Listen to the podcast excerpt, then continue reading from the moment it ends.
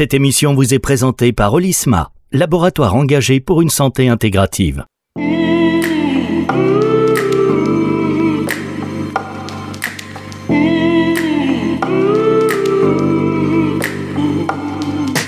La santé, c'est tout. Florian Petitjean sur Nutri Radio. Bonjour Florian. Bonjour Fabrice. La forme?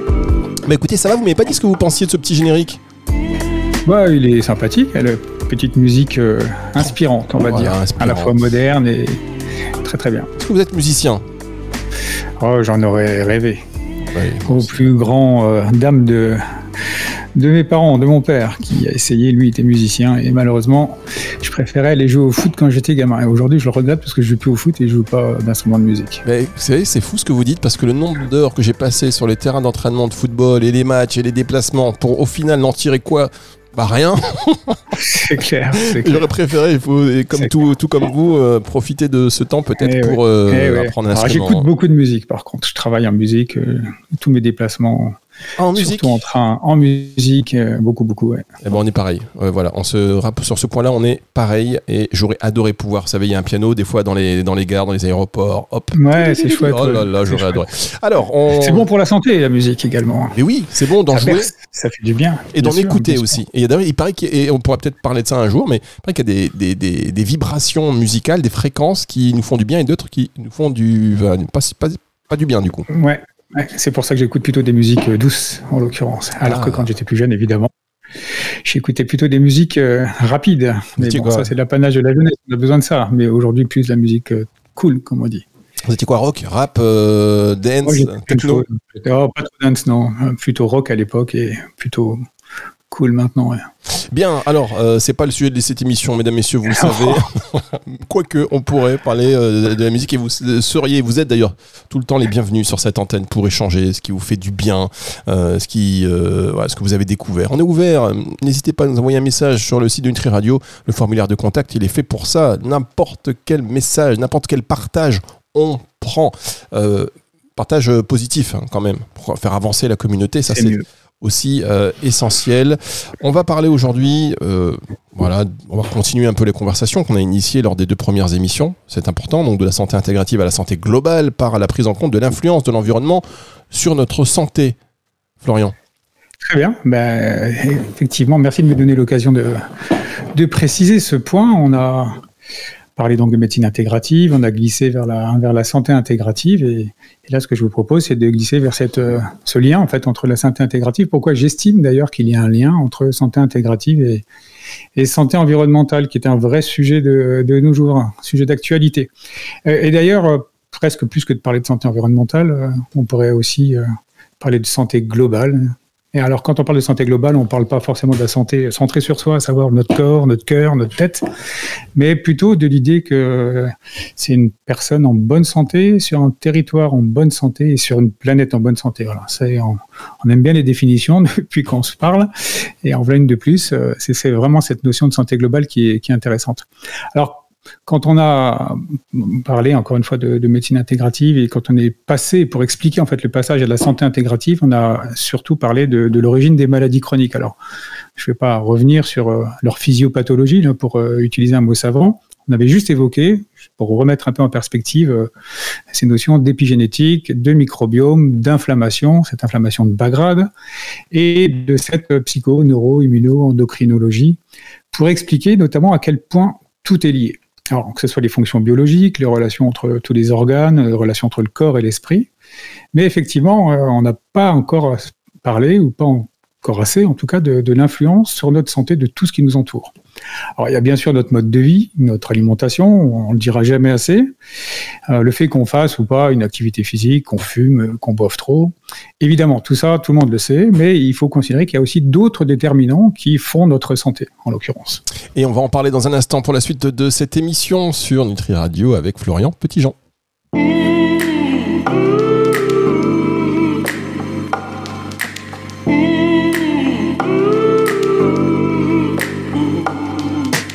La santé, c'est tout. Florian Petitjean sur Nutri Radio. Florian Petitjean sur Nutri Radio chaque semaine. Tiens, vous, dites, vous disiez que vous jouez au foot quand vous étiez plus jeune. Vous étiez, quel, euh, vous étiez attaquant, milieu, défenseur? Ailier droit, ailier droit et, gardien de but. Ailier droit et ah ailier droit, on dit encore un mot selon, les, selon, les, périodes. On disait ailier droit. Oh là là, vous appelez mobilette aussi, vous étiez rapide comme l'éclair. oui, c'est ça, j'étais une mobilette. Alors, c'est plus tout à fait le cas malheureusement. ah si, une mobilette euh, qu'on n'utilise plus. Allez, euh, je plaisante bien évidemment, mais euh, là on va parler d'un sujet qui est important et peut-être un peu moins rigolo, puisque ce sont tous ces éléments qui sont déterminants sur notre santé. Et euh, vous avez euh, parlé euh, du stress. On sait qu'un stress chronique peut avoir des conséquences néfastes hein, sur la santé. C'est cela dont on parle, Florian? Oui, oui, bien sûr, mais entre autres, je dirais, parce qu'il y, a tous les déterminants de la santé à, prendre en considération. Alors, si le stress en tant que tel, en fait, on n'est pas un en déterminant, c'est une réaction physiologique. en fait, un stress, une réaction à une agression extérieure. Alors, il est évidemment en grande partie lié à nos modes de vie. Hein. Certains diront, diront d'ailleurs que c'est à cause du travail. je ne sais pas ce que vous en pensez, mais dans certains cas, le travail peut être effectivement source de stress, mais euh, c'est mieux quand c'est pas le cas et c'est pas forcément une fatalité. Mais il y a évidemment bien d'autres causes du stress. Une infection virale, par exemple, c'est un stress pour notre corps. Hein. Vous avez une infection, même bactérienne, c'est un stress. Le fait d'être euh, soumis à, trop de pollution, euh, une température trop élevée, ben c'est pareil, c'est un stress pour notre corps qui doit réagir pour y faire face. Dans un autre registre, euh, ben, un divorce, un décès, peut être aussi à l'origine de stress persistant qui peut même devenir chronique. Alors encore une fois, et je le dirai jamais assez, tout est lié. Le stress, euh, il nous aide à survivre, mais si effectivement il dure trop longtemps, il peut devenir délétère. Et, comme vous le savez, le stress, ben, sur un stress aigu, on va produire de, l'adrénaline. Après, c'est le cortisol qui va prendre le relais. Mais si on est soumis à un stress euh, trop régulier, permanent, même si encore une fois, c'est juste une contrariété ou une anxiété permanente, ben, votre corps il produit du cortisol au continu, en continu.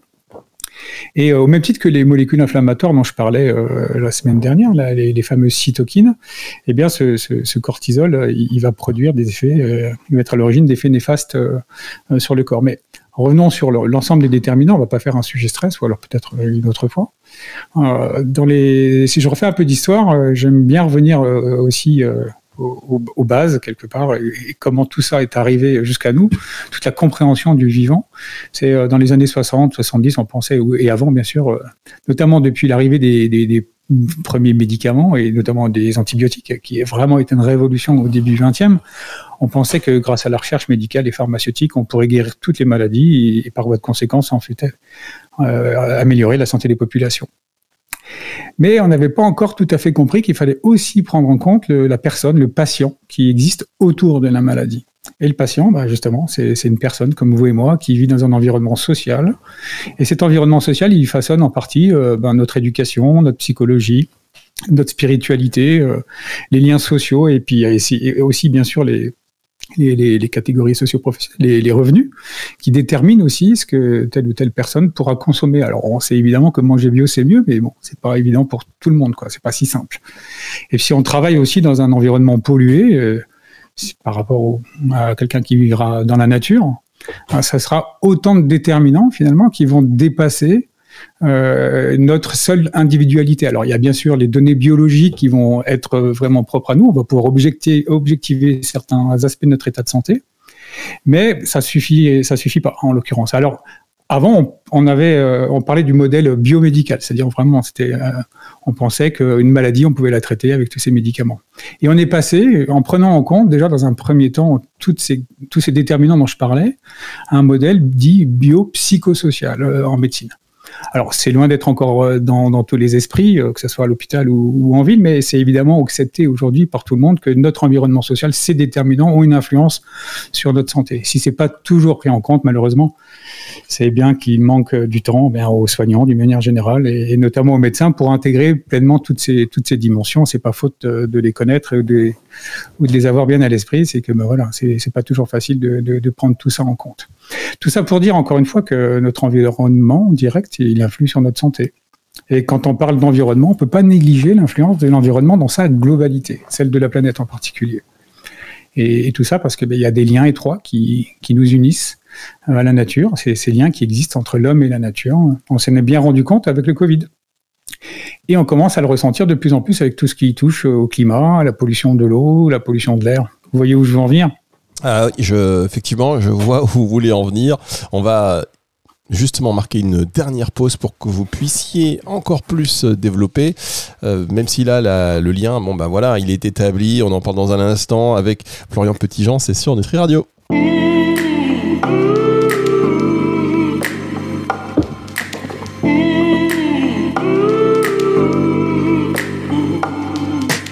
La santé, c'est tout. Florian Petitjean sur Nutri Radio. Tout est lié, c'est ce que nous dit Florian Petitjean. Et vous parliez euh, de ce qu'on commence à ressentir de plus en plus avec euh, ce qui touche au climat, la pollution de l'eau, de l'air. Vous avez parlé du Covid. Euh, tous ces risques qui sont liés à la pression exercée par les hommes sur l'environnement et donc qui reviennent finalement comme un boomerang. vous avez mentionné le Covid notamment. Oui, euh, exactement. Bah, avant le Covid, on a eu aussi droit, faut pas l'oublier, à la grippe aviaire, euh, au SRAS, et à d'autres épidémies qui nous ont pas forcément nous touchés euh, en France, et à toutes ces maladies infectieuses qu'on appelle les zooses en fait, parce que les virus, les bactéries. Florian, il faut répéter. Il y a une micro coupure. Ah, ces, maladies, maladies que l'on appelle les zoonoses, les zoonoses, en fait, c'est toutes ces, tous ces virus, toutes ces bactéries qui sont à l'origine de maladies, mais qui au départ sont issues du monde animal. En fait, elles passent euh, parce qu'elle s'adapte en fait du fait d'une promiscuité trop forte ou du fait effectivement de, la pollution et euh, des modes de vie euh, du, du, monde animal à l'homme. Et c'est de la compréhension en fait de cette interdépendance entre la santé humaine, la, la santé animale, mais aussi de la santé environnementale qu'est né un concept qui s'appelle le concept de une seule santé, One Health en anglais. Il y a, énormément, de travaux de recherche hein, sur le sujet. Vous imaginez bien, et d'autant plus, euh, il s'accélère depuis euh, depuis la pandémie de Covid, parce que de nombreux scientifiques y, y, travaillent. Alors bien sûr des vétérinaires, mais aussi des médecins, des écologues, des climatologues, euh, des hydrologues et j'en passe, pour justement essayer de comprendre en fait ce qui se passe quand on bouscule les écosystèmes et pour tenter évidemment de, de limiter les risques de survenue d'autres pandémies. Alors très clairement, moi j'ai pas envie de me retrouver euh, un jour confiné, hein, euh, même si j'habite à la campagne et que d'avoir vécu plusieurs semaines avec ma femme et mes enfants, c'était super, mais quel stress aussi. Ouais, c'était super, c'était super, hein ouais, c'était super, mais bon, une épreuve, non, mais une aussi toutes les conséquences, euh, voilà. Donc on n'a pas envie de revivre ça. Alors on a aussi compris euh, bah, que les antibiotiques c'était pas automatique. Hein. Alors, on l'avait compris avant le Covid, et puis de toute façon les antibiotiques ne marchent pas sur les virus, ça on le sait. Mais le fait que d'en prescrire trop souvent, euh, et surtout quand c'est pas utile. On prend le cas d'une origine virale, par exemple, ça sert à rien de prendre des antibiotiques, parce que ces maudites bestioles, en fait, elles ont la capacité de s'adapter, de muter, et du coup de réussir à résister aux antibiotiques, comme au vaccin d'ailleurs quand on parle, euh, en l'occurrence avec le Covid, avec un avec un virus. Mais ce qu'il faut bien comprendre, en fait, c'est que quand on utilise des antibiotiques, et d'autant plus on utilise beaucoup ou à mauvais escient, bah, ils finissent par se retrouver dans les eaux usées, dans les rivières, dans les eaux d'épandage, euh, et donc euh, dans l'alimentation, au bout du compte, notamment par l'intermédiaire du bétail, si on mange de la viande. Euh, et on va donc réingurgiter, en fait, tous ces, tous ces, euh, tous ces métabolites d'antibiotiques, ou tous ces antibiotiques quand ils sont pas ou peu transformés. Et, en l'occurrence, au-delà de devenir d'autant moins efficaces sur les, ces antibiotiques, parce que les microbes, justement, deviennent de plus en plus résistants, eh bien nous, on continue, on en mange à toutes les sauces. Alors ça pose évidemment des, questions de sécurité euh, alimentaire. Alors, quand on parle du, concept One Health, on parle de cette approche intégrée de la santé. Donc là, c'est vraiment intégré au sens collectif, hein, au sens large. Encore une fois, on démontre euh, que tout est lié et que la santé, c'est tout finalement, et que ce sont tous ces déterminants collectifs qui vont aussi façonner notre santé et pas uniquement nos modes de vie euh, individuels. Alors évidemment, si je fume ou si je bois trop, je sais à quoi je m'expose. Mais si j'ai un mode de vie sain, que je mange bio, euh, local, euh, que je fais du sport tous les jours, que je suis pas trop stressé, en gros c'est Mister Perfect, hein, ce qui n'est pas mon cas malheureusement, même si j'essaie de m'améliorer. Bah, a priori, on devrait se dire, on devrait penser que ça va, ça va aller mieux quoi, pour, pour vivre en bonne santé et vieillir en, en bonne santé. Eh bien non, il y a des choses qu'on ne maîtrise pas et qu'on subit à une échelle collective. Et là, ça ouvre d'autres et de nouvelles questions. L'interdépendance entre les écosystèmes euh, en est une, et je crois qu'on est tous plus ou moins d'accord avec ça, mais est-ce qu'il y en a d'autres? Tout à l'heure, vous parliez de l'environnement dans sa globalité, euh, du climat. Oui, bien sûr, il y, en a, d'autres, et en particulier toutes celles qui sont liées à ce que vous évoquiez tout à l'heure, à la pression des activités humaines sur la planète, en fait. Et qu'on réunit derrière la notion récente de santé planétaire et de limites planétaires, en fait, qui sont autant de seuils, ces limites, il y en a neuf en l'occurrence, autant de seuils qui ne doivent pas être dépassés si on ne veut pas compromettre les conditions favorables à la vie sur Terre. Alors, on va pas entrer dans le détail, et puis en plus, j'en suis pas un spécialiste, mais évidemment, le dérèglement climatique, par exemple, c'en est, une des limites. Et ben, celle-là, elle est dépassée, et il se trouve qu'en fait, il y en a 6 sur les 9 qui ont déjà été franchis, et récemment, l'année dernière, en 2022, je crois, euh, deux de plus. Donc, on est passé de 4 à 6. Et donc, euh, aujourd'hui, euh, on est confronté au fait qu'effectivement, il y a 6 de ces 9 seuils qui ont, qui ont été déposés, qui ont été dépassés. Pardon. Alors, c'est de la prise de conscience que ces activités humaines pouvaient à ce point avoir un impact sur la planète et par voie de conséquence, parce que tout est lié sur notre santé, qu'est né le concept de santé planétaire, qui est devenu à la fois un champ de recherche, encore une fois transdisciplinaire, à l'image de du concept ONELS, hein, qui forcément s'imbrique, hein, euh, à savoir donc encore une fois des médecins, euh, des vétérinaires, des climatologues, etc. Et c'est devenu également, euh, depuis quelque temps, un, mouvement social qui, encore une fois, a démarré en Amérique du Nord. Alors, ils, sont tout, ils sont tout et leur contraire, hein, les, Américains du Nord. Ils, sont capables du pire, mais ils sont aussi capables de, réagir. Et il y a ce mouvement, en fait, qui, a démarré il y a quelques années en Amérique du Nord et qui commence à émerger en France je pense notamment à cette association qui s'appelle Alliance Santé Planétaire, qui euh, se fait euh, le, porte-parole, en fait, ou en tout cas qui est l'incarnation française et européenne de, de, ce mouvement. Alors ça, c'est très intéressant et aussi inquiétant quand on sait qu'on a donc dépassé 6 des 9 seuils, c'est ça? Et qu'on se dit qu'on va forcément y arriver, hein, au 9 sur 9, on va faire un sans faute, hein. c'est un strike qu'on va faire, j'ai l'impression. mais quel est le rapport avec la santé intégrative nous y voilà. Bah, comme je vous l'ai dit la dernière fois, l'objectif c'est un peu de boucler la boucle sur le sujet. La santé intégrative, elle a pour autre vertu que celle que j'ai pu évoquer par le passé, s'intéresser vraiment à la personne dans sa globalité, de l'accompagner dans le temps en, l'entourant avec différentes pratiques euh, qui peuvent lui faire du bien et améliorer sa qualité de vie et, lui faire mieux vivre finalement sa maladie quand il est euh, chronique, ou tout simplement en intégrant dans une démarche de prévention ces pratiques au quotidien. Euh, elles ont pour, euh, pour, pour intérêt, en fait, toutes ces pratiques et cette approche de santé intégrative de limiter la surconsommation de médicaments et d'une manière générale des, tous les produits de santé. Méditer, respirer, c'est clean. Des pratiques de santé qui n'ont pas ou qui ont peu d'impact sur l'environnement. et il y a plein de preuves scientifiques aujourd'hui qui démontrent en fait l'intérêt de ces pratiques. Euh, la santé intégrative, euh, encore une fois, elle a pour, euh, pour vocation d'associer la médecine conventionnelle et les approches complémentaires, en aucun cas d'être une alternative quelconque. Et, justement, en fait, elle aide aussi à, à améliorer l'observance des traitements. Parce que ces pratiques, améliorent justement la qualité de vie des patients, donc ils sont plus, s'approprient plus en fait euh, leur propre santé, ils deviennent de plus en plus autonomes, ils comprennent en fait pourquoi il faut qu'ils prennent leurs médicaments. Et du coup, in fine, eh ben, ça peut aider à acheter moins de médicaments. Je ne sais pas si vous avez idée du nombre de tonnes de médicaments qui sont euh, incinérés chaque année. Je parle que de la France. Non. Ça vous avez une idée Non, je ne le savais pas il n'y a pas très longtemps, parce que je suis allé creuser le sujet il y a quelques jours. Euh, je suis allé sur le site Cyclamed. Vous savez que Cyclamed, c'est la filière de, recyclage et d'incinération en fait, des médicaments. Euh, on, considère à peu près que 70% des médicaments qui sont pas utilisés, les médicaments non utilisés, on appelle ça les MNU, 70% sont, sont, sont, recyclés par l'intermédiaire des pharmacies qui font un énorme job sur le, sur le sujet.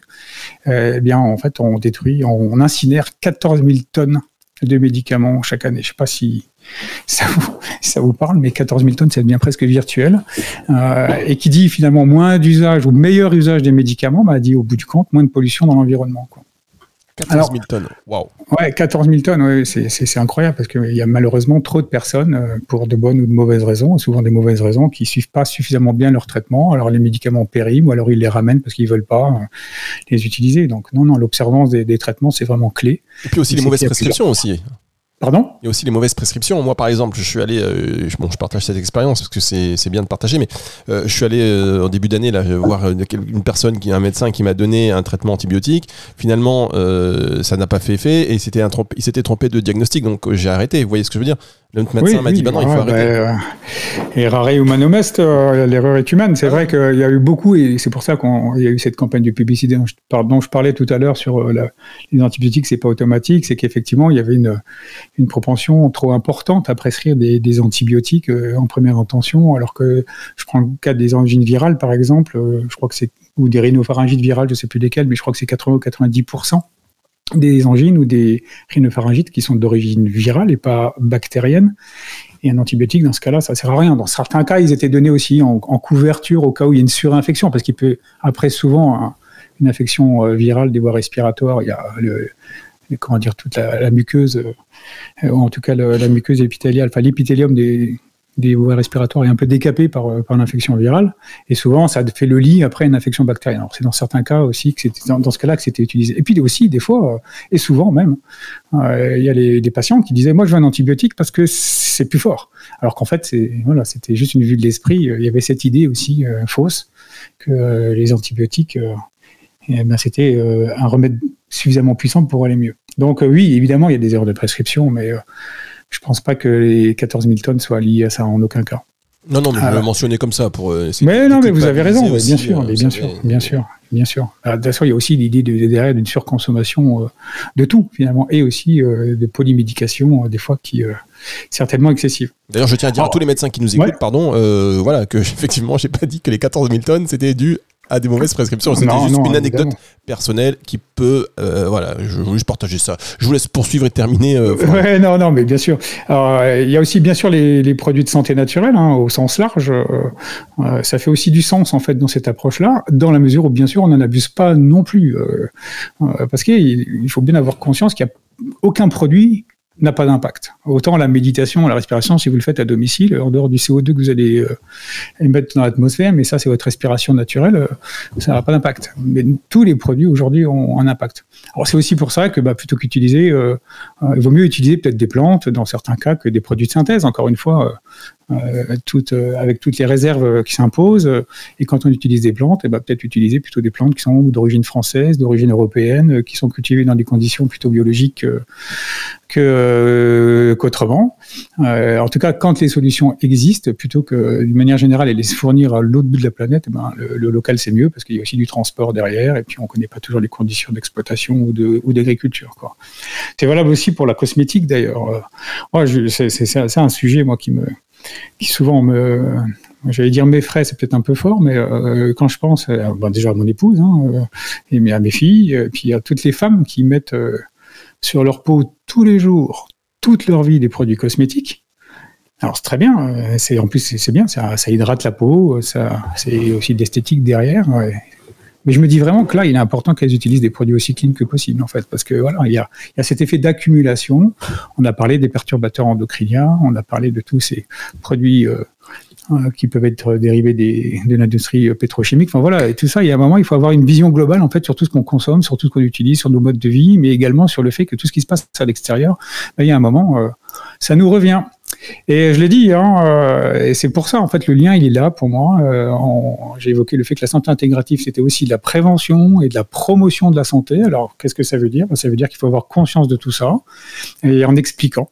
C'est ce qu'on essaye de faire là, et puis aussi en agissant, chacun à, un niveau individuel et puis peut-être à un niveau collectif euh, si on veut faire son colibri quelque part. Et, et, et, pour vraiment boucler la boucle et peut peut-être finir là-dessus, en tout cas sur ce propos-là, c'est qu'on dit de la santé intégrative qu'elle a pour vocation d'être peu consommatrice de ressources. Alors oui, je pense en fait euh, euh, qu'elle répond vraiment à, nos enjeux de santé individuels et collectifs, donc à ces enjeux de société également auxquels aujourd'hui on est tous confrontés. Ben, en tout cas, ça va nous donner à réfléchir, ça c'est certain. Merci beaucoup Florian Petitjean, chaque semaine sur Nutri Radio. Donc on vous retrouve la semaine prochaine. Et pour tous ceux qui viennent d'arriver et qui voudraient écouter cette émission en podcast, c'est possible dès 18h ce dimanche sur Nutri Radio et sur toutes les plateformes de streaming audio. Au revoir Florian, à la semaine prochaine. Au revoir Fabrice, merci, à la semaine prochaine. Passez une bonne, bonne, bonne semaine. Et grâce à vous, on va en plus la faire en conscience. C'est le retour de la musique tout de suite sur Nutri Radio.